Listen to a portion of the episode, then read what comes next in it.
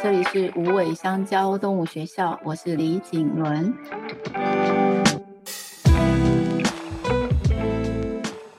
又到了与动物相爱的练习时间，今天是练习二十一，它的视角。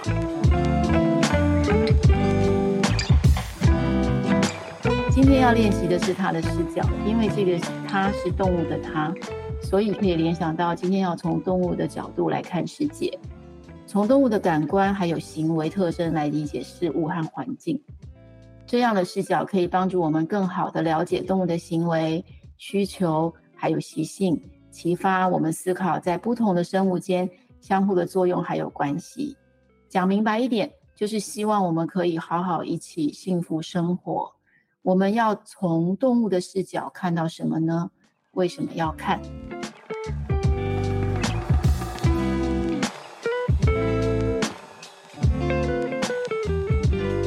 今天一起练习的来宾是张岱梅临床心理师，也是我国中同班同学。在国中的时候，有我的视角，她就是一个很会照顾同学心情的人，大家在她旁边总是很开心。黛梅的擅长有许多，其中最吸引我的是她曾经有一本著作是由亲子天下出版的，叫做《这样因材施教就对了》，认识九大气质。揭开孩子的天赋密码，光是这个书名就让我有很多的想象空间。如果孩子有九大气质，要因材施教，那动物是不是也有属于动物的气质呢？动物要不要因材施教呢？这个答案是肯定的。那现在我先请戴梅出场，然后我请戴梅介绍一下自己。Hello，戴梅。嗨，景伦。啊、大家好，我是张黛梅，临床心理师。我现在是在台北的天母有一家身心诊所做临床心理师的工作。那我平常主要的工作就是做心理咨商跟心理治疗。那我的个案包括从小孩到老人都有。那过去有一段时间也是会到很多学校去做亲子讲座。呃，主要是跟父母去谈关于孩子的呃教育，好，跟怎么跟孩子互动这个主题这样子。嗯，那我们今天要做的题目是他的视角。嗯，从你就是心理师的角度，我很想要先问你，当你听到这个题目之后，你第一个想到的是什么？呃，从心理师的角度啊，我觉得视角真的是一个非常非常重要的一个一个观点哈。那也是一个很有趣的问题，因为呃，我们每个人呃都只有两只眼睛，而且眼睛长在前面嘛，所以我们看出去的世界往往就只有一个角度。那从心理的角度来看也是哈，就是呃每个人都有他自己主观的想法跟观念。那所以在看同样一件事情的时候，事实上每个人看到的都是不一样的，不管是从物理上的角度，或者是心理上的角度。所以，呃，我觉得人人类之间的问题啊，很大一部分都是出在视角的问题。好，所以视角真的是一个呃，我觉得非常非常需要呃去思考或者去重视的一个问题，尤其是在日常生活中，如果能够常常去练习，让让呃稍微从自己的那个角度哈、移开，然后从其他的角度去看同样一件事情，往往会有很多很新的发现。那呃，我我常常看到，就是说有些人会在什么呃，脸书啊或者一些地方晒一些照片。那譬如说某一张照片是他的呃老婆照的，他就会写说这是老婆视角嘛，好，或者是他的小孩照的，他就会说这是小孩视角。然后最近我还常听到。有一些人跟我分享，叫做上帝视角，好，就是从上帝的角度来看事情。我觉得这些都是很很棒的一些观点，就是帮助我们慢慢的从啊、呃、自己的角度离开，然后从一个更高的或者不同的角度去看事情。我其实自己呀、啊，我自己其实是一个非常喜欢从不同视角看事情的人，就是这种很像是一种游戏。那设计这个练习，其实是希望大家也可以在练习切换视角之后，就是在可以的范围内，也不是太委屈自己的状况之下，可以为自己也为对方着想，可以达到这样的生活品质。今天的练习的目的。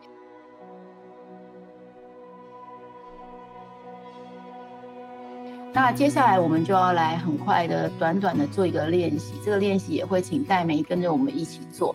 那么在做完练习之后，会再请戴美一起来分享一下关于这个练习过程当中，你有什么样的感受，或是一些你我们知道你有之前有一只狗狗叫 Coffee，现在有鸟，嗯、我我还没有问过那只鸟的名字哎。嗯哼，嗯，那只鸟叫做阿福，阿福妹。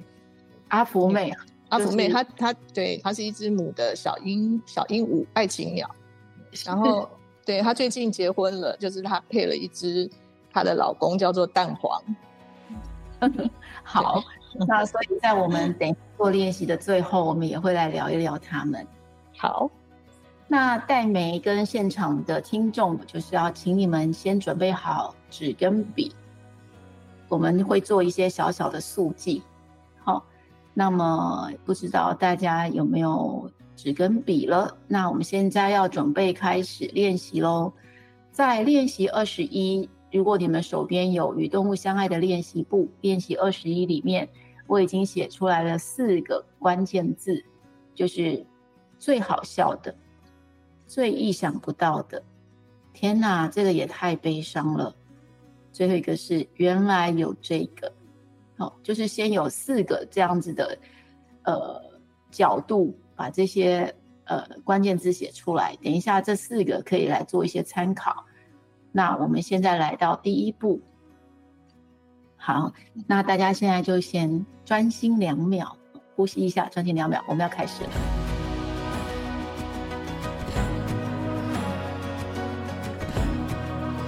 第一步，我们先来角色切换一下。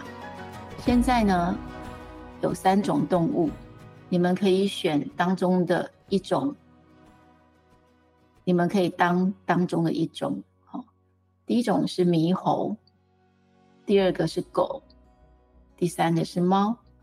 现在我要请你们切换成你们所选择的那一只动物。你们现在已经变成了一只猕猴，或你们已经变成了一只狗，你们变成了一只猫。好。那也把你们变成是什么动物？如果你们觉得可以写下来，就把它写下来说你是猕猴啊、狗啊还是猫。好，好，那我现在先讲一下猕猴。如果你是一只树上的猕猴，现在有一群游客走近了，你现在看到最好笑的情节是什么？你现在是一只猕猴哦，你看到有一群游客走近了，你看到最好笑的情节是什么？请把它写下来。好，那如果现在你们是当狗的。想象你是一只在街上正要过马路的狗，你看到了一样东西，你惊讶的发现说：“啊，原来有这个！”你现在是一只狗哦，这个让你惊讶的发现马路上有个东西的，原来有这个，那是什么？好，请你把它写下来。如果你是一只猫，好，你现在是家中一只猫，你躲在柜子上。你躲在这柜子上呢，其实是一直很好奇的。你知道，猫就是很喜欢看外面发生的事情。结果有一个东西，或是有一个发生的情境，让你感到意想不到，非常的惊讶，意想不到会是什么事情呢？你现在是一只猫哦。好，你是一只猕猴，看到游客，或是你是一只狗，正在过马路，看到一个东西。或是你一只猫发生了一个情境，让你觉得很惊讶、意想不到。好，都写下来了吗？好，我边讲，你们还是可以写哈。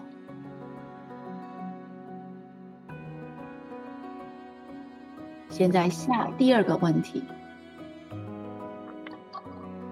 跳回人类的身份。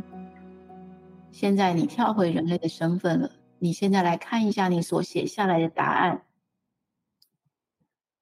不管你刚刚是，你现在纸上的是一只猕猴、一只狗或一只猫，你想跟这只动物打交道，你现在想跟它做朋友，你的目的是要让它感到安心、自在、开心，还有信任。这时候的你会怎么做？你把这个答案写下来。我来做个例子，假设你刚刚是一只猕猴，假设你刚刚看到的是有一群游客走近了，猕猴看到最好笑的情节是一个游客的水壶翻倒了。可是现在你已经是切回人的视角了，所以作为一个人，你为了要让这只猕猴安心、自在、开心、信任，还包括你自己要安心、自在、开心跟信任，你会怎么处理呢？好你刚刚所写下的猕猴的情况，现在你作为一个人，你会怎么处理呢？那假设你是一只正要过街的马路的狗，那从我的视角，假装我刚刚是一只狗，我可能看到了有个便当在马路上，因为我太饿了，所以我去吃那个便当，结果被牙签刺到了，我很痛，我嘴巴合不起来。那你现在是切回人的视角。如果你想要去作为一个人的角度，不要去发生这些事情的话，你作为一个人，你会怎么处理？好，为了要让他开心，为了让你开心，你可能在这个答案上可能是说：“哦，我再也不要随意放置这个餐盒了，因为我不要让狗狗吃到里边的牙签，或者是。”哦，狗狗受伤了，我要想一个方法，我要怎么样的去帮助它？这都是会是一个答案。那假设你是一只猫，那我来假设一下，哦，可能是我是那只在柜子上的猫，我发现有一个小瓶子，用手拨了会动，所以我把瓶子就给它拨下去。我觉得哇，意想不到，瓶子拨下去了，砰，破掉了。哦，那现在你切回人的视角了，所以你会怎么做呢？也许你就会想说，你就会把柜子旁边那些瓶瓶罐罐都收好，让这件事情不会发生。那也不会让猫危害到猫什么，但也不也不会让你觉得啊，发生的这些事情好像很危险。嗯，这些故事我讲起来好像很有画面，但其实啊，每个人都有想象力，这些就是随着我们的视角切换出来的一种流动的画面而已。我们从这些像幻想一样的观想或者幻想，就是想象的练习里面，我觉得也很像是一种我们可以说呃借位思考。我们从对方的视角看到了这些情节，而想到我们该怎么做。我也觉得这个练习呢，很适合在团体呀、或者是学校中。如果你们有一个有有。你们是老师，或者是你们有个团体，其实很适合做一个小练习，就是大家做个圆圈，然后会限定每人当一只动物，然后抛出这个问句，大家可以在限定的时间内说出发生什么事情，跟有什么解决的方法。好，所以你看到了什么？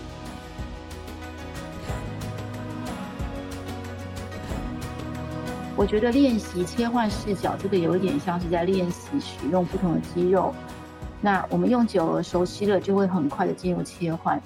所以，嗯，如果你们有家中已经有动物孩子的，或者是你们平常已经有接触很多街上的猫啊，或者是你们所认识的邻居的狗啊，甚至只是人类的孩子，我都会想说，你们可以练习给自己一些提问。就比如说，我会练习。从动物的角度来看，我会练习，比如说从它的视角看我在吃东西，从他的视角看餐桌上的食物，或从他的视角看，诶，现在有人要帮他洗澡了。从他的视角看，我们走进笼子的那一刻，跟走出笼子的那一刻是什么感觉？从他的视角看公园，还是从他的视角看邻居的窗户？好，我们可以从他的视角。可以看的东西其实太多了，然后也都很有趣。然后也要最后提醒是，我会觉得从动物的视角去看他们所发生的事情，他们的世界，我们不是要去改变动物的，而是也许我们有机会改变自己的想法跟我们的行为举止。那比如说看洗澡这件事情，我们可能可以忽然的。因为从他的视角而抓到一个让我们可以让他更喜欢洗澡的方式。那渐渐的，我相信我们的日子会因为视角的练习而得到很多很多其他的理解，还有很多很多的改善。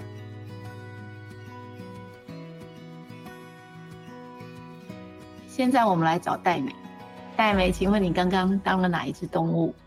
刚刚在做这练习的时候，我是想到我们家的小鸟，就是呃刚刚提到的那只阿福妹。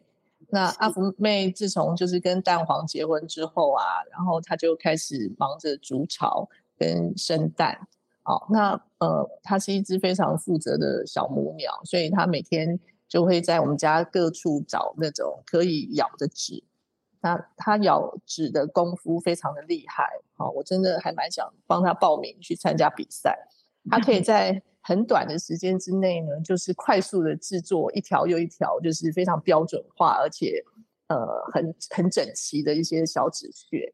然后再把这些小纸屑插在它的尾巴上，然后赶快冲回去它的那个那个小房子里面，然后去布置它的巢这样子。那所以从他的视角呢，他现在最忙的事情就是他不断去找到这些可以呃帮助他筑巢的一些材料。好，那可是他常常就是把我放在随手放在书上桌上的书，或者是报告哈，或者是各种本子哈，就是咬咬的就是惨不忍睹这样子。所以，呃，从他的视角，这是他就是作为一个伟大的母亲应该要做的事情。那可是从我的视角就觉得非常的苦恼。所以，呃，日常生活中我就会常常需要去把我重要的东西把它藏起来，或者是压在一些东西的下面。然后，可是同时我会提供很多我觉得已经不需要的或者我不喜欢看的书，就会放在我们家的很多地方，然后让他。很尽情的去制作他自己需要的这些材料，这样子是，嗯嗯，我我觉得故事非常的可爱，嗯，尤其是你可以在家中去观察到他的这整个的筑巢的变化，跟我觉得它很像是你的一个，哎，我可以说是碎纸机吗？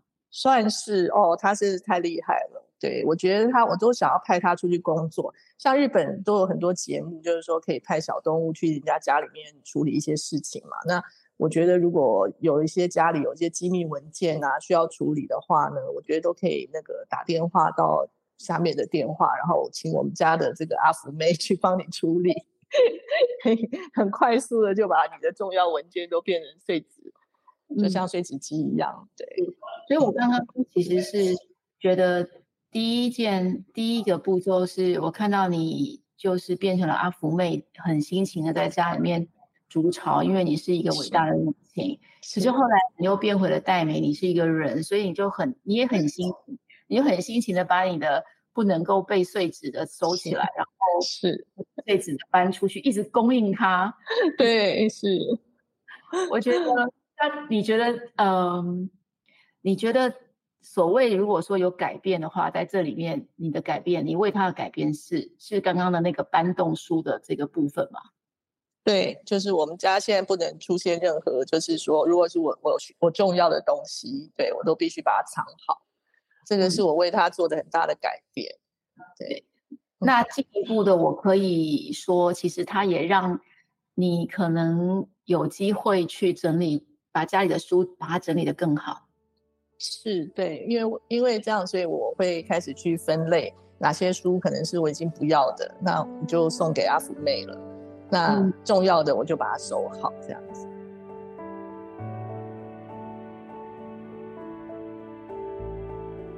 黛美，我一直都知道你曾经有一只挚爱的狗狗叫做 Coffee，是。然后我也知道你跟它相处的生日常生活里面的一些。事情啊，大大小小的故事，那我觉得他其实是非常，我觉得他他其实非常幸福的狗，因为你给他最大的自由度在过他的日子。嗯哼，哦，我在想说，你是不是就是因为你用着他的视角在看世界，所以你提供他那样的生活？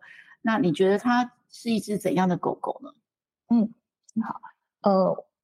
可能是因为我们全家人其实都非常的爱动物，那呃，所以我们其实一直都很坚持，就是希望让这个动物在我们家里，其实要就是过过着非常的快乐跟自由。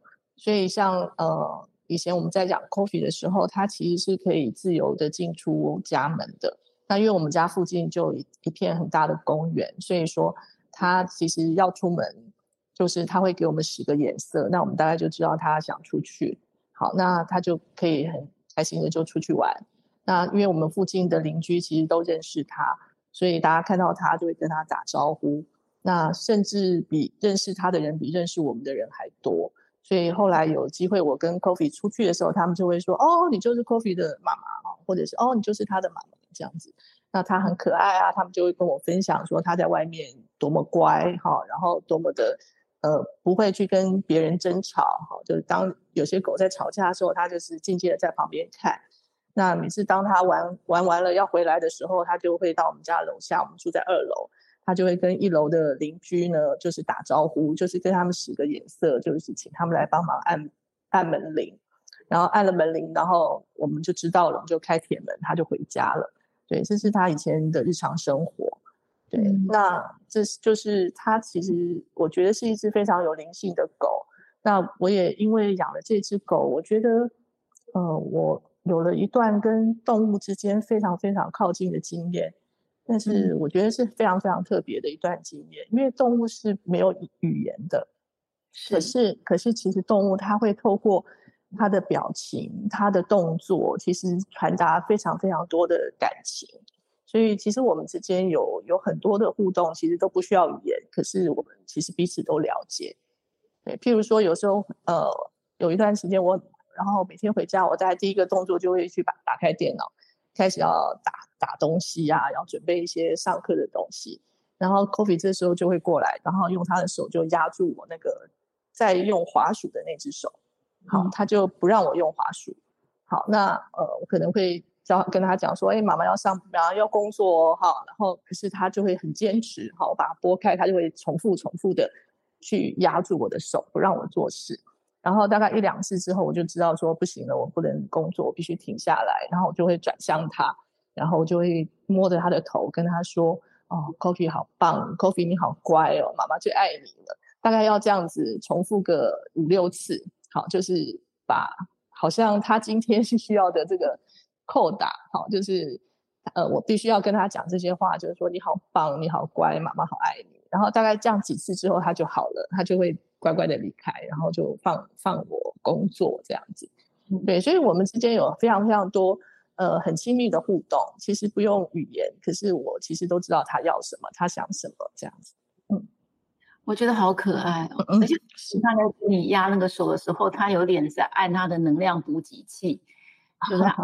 对，看人要要供应给他，他没有得到全部百分之百的补给的时候，他也不会走开。没错，没错，太聪明了。那我觉得说切换视角啊，其实它有个功用，就是嗯，可以把人类太过于大惊小怪的一些事情，经由动物的视角简单化。那你的看法呢？对，我觉得其实动物的世界其实是非常非常简单、非常单纯的。那我觉得我们常常就是人常常都呃把很多事情想得太复杂，然后很容易担心东担心西的。好，那所以其实从呃如果我们可以常常从动物的眼光或动物的角度去看这个世界，就会觉得其实这个世界其实安全、很平静。好，然后其实很多事情都很好玩。好，他们其实我觉得动物时时刻刻其实都在一个很开心、很快乐的状态。好，这个真的是我觉得我们人类可以跟动物学习的。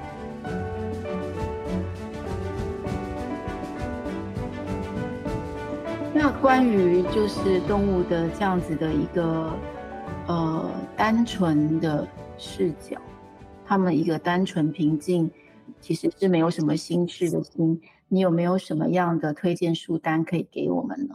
嗯，我今天很想要跟大家推荐一本书。他是呃，我很喜欢的一个作者，就是呃，《当下的力量》的作者艾克哈特·托勒，他写的一本书叫做《猫是天生的禅师，狗是开心的朋友》。这本书好像已经绝版了，可是大家如果有机会可以去图书馆借来看。它里面其实主要在讲的就是说，嗯，其实猫狗都是我们的的老师哈。那我很喜欢的一个那个身心灵的大师叫做赛斯，他在赛斯书里面他也曾经讲过一句话，他就说，其实我们可以从呃动物身上、猫狗身上学到的东西，比所有任何一个大师可以教你的要来的要来的多。好，那这本书其实讲的也是同样的东西，他就提到说，其实猫跟狗呢，他们都是呃活在当下的，好，就时时刻刻都是活在当下的。那人类呢，有一个呃很很没有办法改掉的习惯，就是我们的脑袋里常常都在思考很多很多的问题。那那些事情可能是未来会发生的，有可能是未来根本就不会发生的。好，那或者是过去已经发生的，也没有办法改变的事情。那大部分的人常常都在呃过去跟未来烦恼，就是你的脑子会不停不停的去想这些事情。可是所有的动物都不会去想这些事情，他们永远都是活在当下，此时此刻。那如果真的有什么危险，在那个当下，他们再去面对，他们不会呃，就是去想说明天会发生什么事，好，会不会中共会不会打过来，好，或者说明天会不会没有饭吃，好，这这些都不会是他现在此刻所想的事情，所以他们永远都可以在当下享受那个最大的快乐。所以呢，当我们很专注的去跟一只动物互动，或者是我们在跟动物玩耍的时候，我们在那个状态，也就是活在当下。好，所以他在书里面讲的有几句话，我都觉得很棒。譬如说，他说观察动物是如此美妙的经验，因为动物对自己是没有任何评价的，它就如它所是。好，这个也是人类没有办法做到的，因为我们每个人都几乎每天都在评价自己，这里好，那里不好。好，那他那他也说，当你爱抚一只狗或者聆听一只猫的咕噜声的时候，你的思绪可能会暂时退居幕后，内在会升起一个定静的空间，那就是通往本体的大门。好，像这些话我都觉得非常非常的美，那也是我们可以从动物身上学到的很重要的一个能力。好，那其实像现在心理学，全世界的心理学都在推一个。运动叫做 mindfulness，就是啊、呃、正念。好，那在台湾其实也很流行。那所谓 mindfulness，其实就是活在当下。那谁最会 mindfulness？就是狗啊、猫啊、小鸟啊，它们其实时时刻刻都是非常的 mindful，就是它们专注在当下。那这个其实是也是现在所有的人最需要学习的一种能力。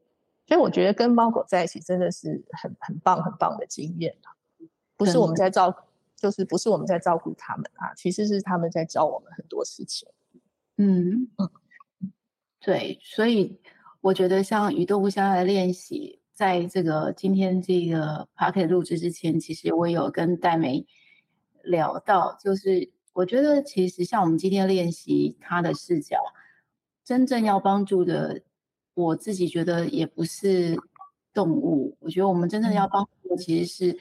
我们人类自己，就是我们怎么样把我们自己的视角、我们自己的心可以开得更宽阔一点，然后更舒服一点。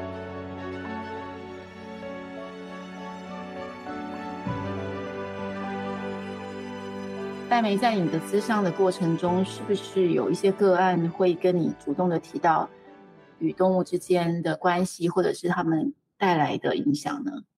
有。其实我常常会听到我的个案跟我分享他们的他们跟动物之间的故事。那呃，最常听到的，最我应该不是说最常，就是说让我印象最深刻的是，其实我还蛮容易接触到一些很特别的孩子。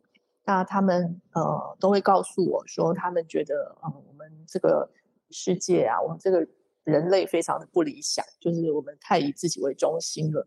然后我们常常从从人类的角度在看所有的事情，然后就是把动物当做好像是为人类服务或者是次要的一一种生物，所以他们对于动物权啊，他们会很很在意哈，他们也很想要为动物发声啊。我还蛮常会碰到这样的孩子，我觉得他们都非常的可爱，我也会跟他们推荐就是无尾香蕉动物学校，好，那让他们知道说其实并不是这么的无力。好，因为他们常常很多的愤怒，觉得说为什么这个世界是长得这个样子？因为他们都是非常理想化的小孩。对，所以我也想要让他们都知道说，其实这个世界上还有很多角落，都有很多人也在为动物做很多的事情。好，那除了这一类孩子以外，其他也有一些个案，他们呃也是也许呃在跟人的相处上觉得比较困难的人，他们也会觉得说，其实跟动物的相处其实相对是容易很多，而且可以从动物身上感受到那种直接的爱。所以有些个案会跟我分享说，只要他有一只动物在家里等他，那个地方就是他的家。好，那这些话都会让我觉得很感动。好，所以常常他们觉得在外面生活跟很多人的相处是很挫折的，可是只要有一只动物在家里，那只它的就是它的，算他的家人，好，在陪伴他，好像就可以他疗愈他一整天很多很多的不愉快跟疲劳这样子。那另外、嗯、另外有一类就是啊、嗯，空巢期的父母，好，就是。很多夫妻当小孩都长大之后，其实我们家也是，就是当我们家两个小孩十八岁以后就飞出去了，然后我觉得说非常的觉得原来做父母原来就是这么这么就是这样白忙一场，了哈小孩长大以后大概就不会再再理父母了，所以当小孩离巢之后，其实父母就变成要回到跟夫妻之间的相处，所以有一些夫妇其实在这个这个过程中开始变得很不很不容易，呃。平很平静的互动，好，那常常会吵架。可是自从他们养了一只宠物之后，好，不管是猫或狗之后，他们就有一个共同的话题，而且家里就是增加很多生命力，然后又多了非常非常多呃有趣的可以交谈的呃事情，好，或者呃，如果另外另外一半不在家，他们至少也可以跟他们的宠物说话，好，所以这个对他们的关系其实都有很大的帮助，这样，嗯。嗯我自己是觉得没有一个人是不适合养动物的，嗯，然后刚刚讲到的孩子们呐、啊，或者是会希望就是呃在回家的时候有一只动物在家里等他的这样的这些人，还有就是也许遇到空巢期的父母，我觉得大家的确都还蛮适合有动物在家里面等着他们，然后分就是让让他们可以更。呃，就像刚刚讲的，就是跟动物学习怎么样活在当下，而且得到心理的一些一些呃慰藉或者疗愈等等。但是就是也是要跟大家呼吁一下，就是也要推荐一下，就是我们在增加家里的 任何一只动物口之前，很需要好好的先认识一下自己最适合怎样的猫，怎样的狗。我的时间跟我的整体的感觉是什么？就是先认识再认养是非常的重要的，所以真的没有一个人是不适合养动物的，但是是看那只动物跟你之间到底适不适合。如果不适合的话，就很容易发生了饲养上的挫折。那非常的推荐大家来与无尾香蕉动物学校联络，好，然后进一步的了解。自己是最适合怎么样的动物？是猫还是狗呢？还有什么样的个性？好，那谢谢黛玫今天的分享。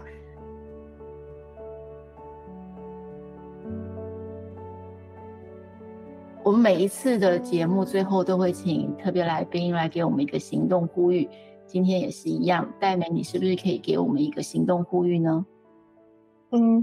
我想说的是，呃，因为动物就是我们的家中的一份子，所以说不管是对我们的任何一个家人，我觉得，呃，换位思考，从他的角度来看事情都是非常重要的。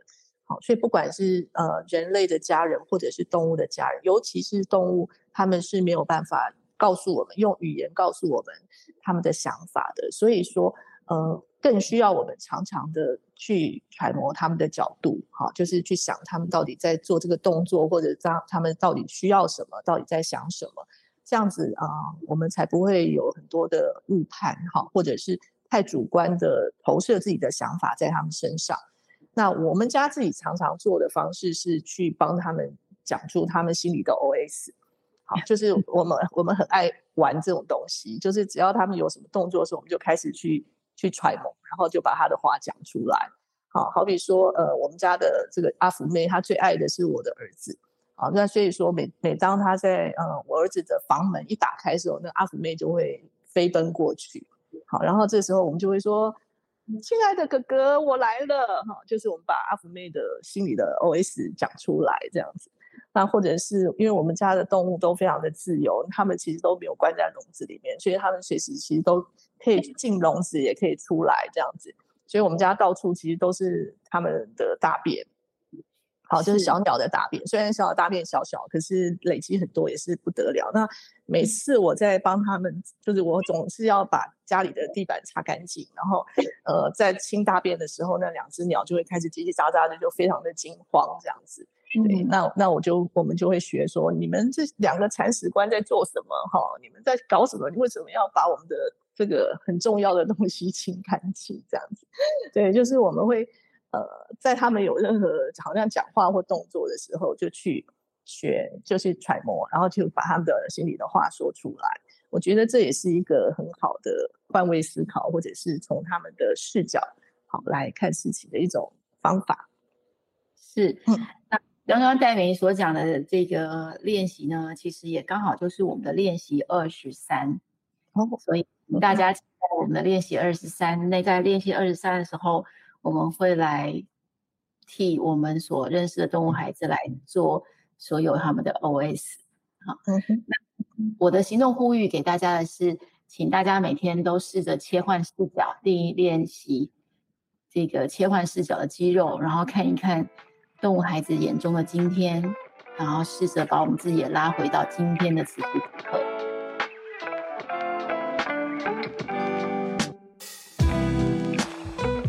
谢谢戴梅，好，谢谢。今天三十道与动物相爱的练习就会在这里告个段落。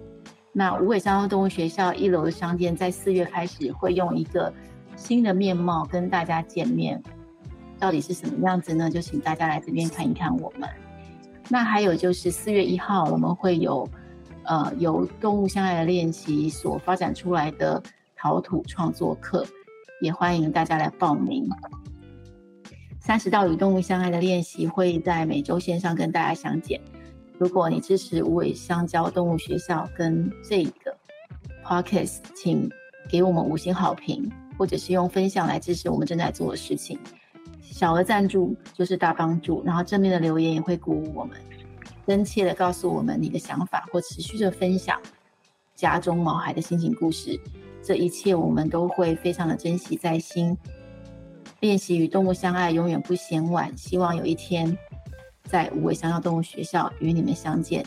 那下礼拜一样在线上面一定要相见哦。谢谢戴美，谢谢军伦。那我们下一次见。好，拜拜，拜拜。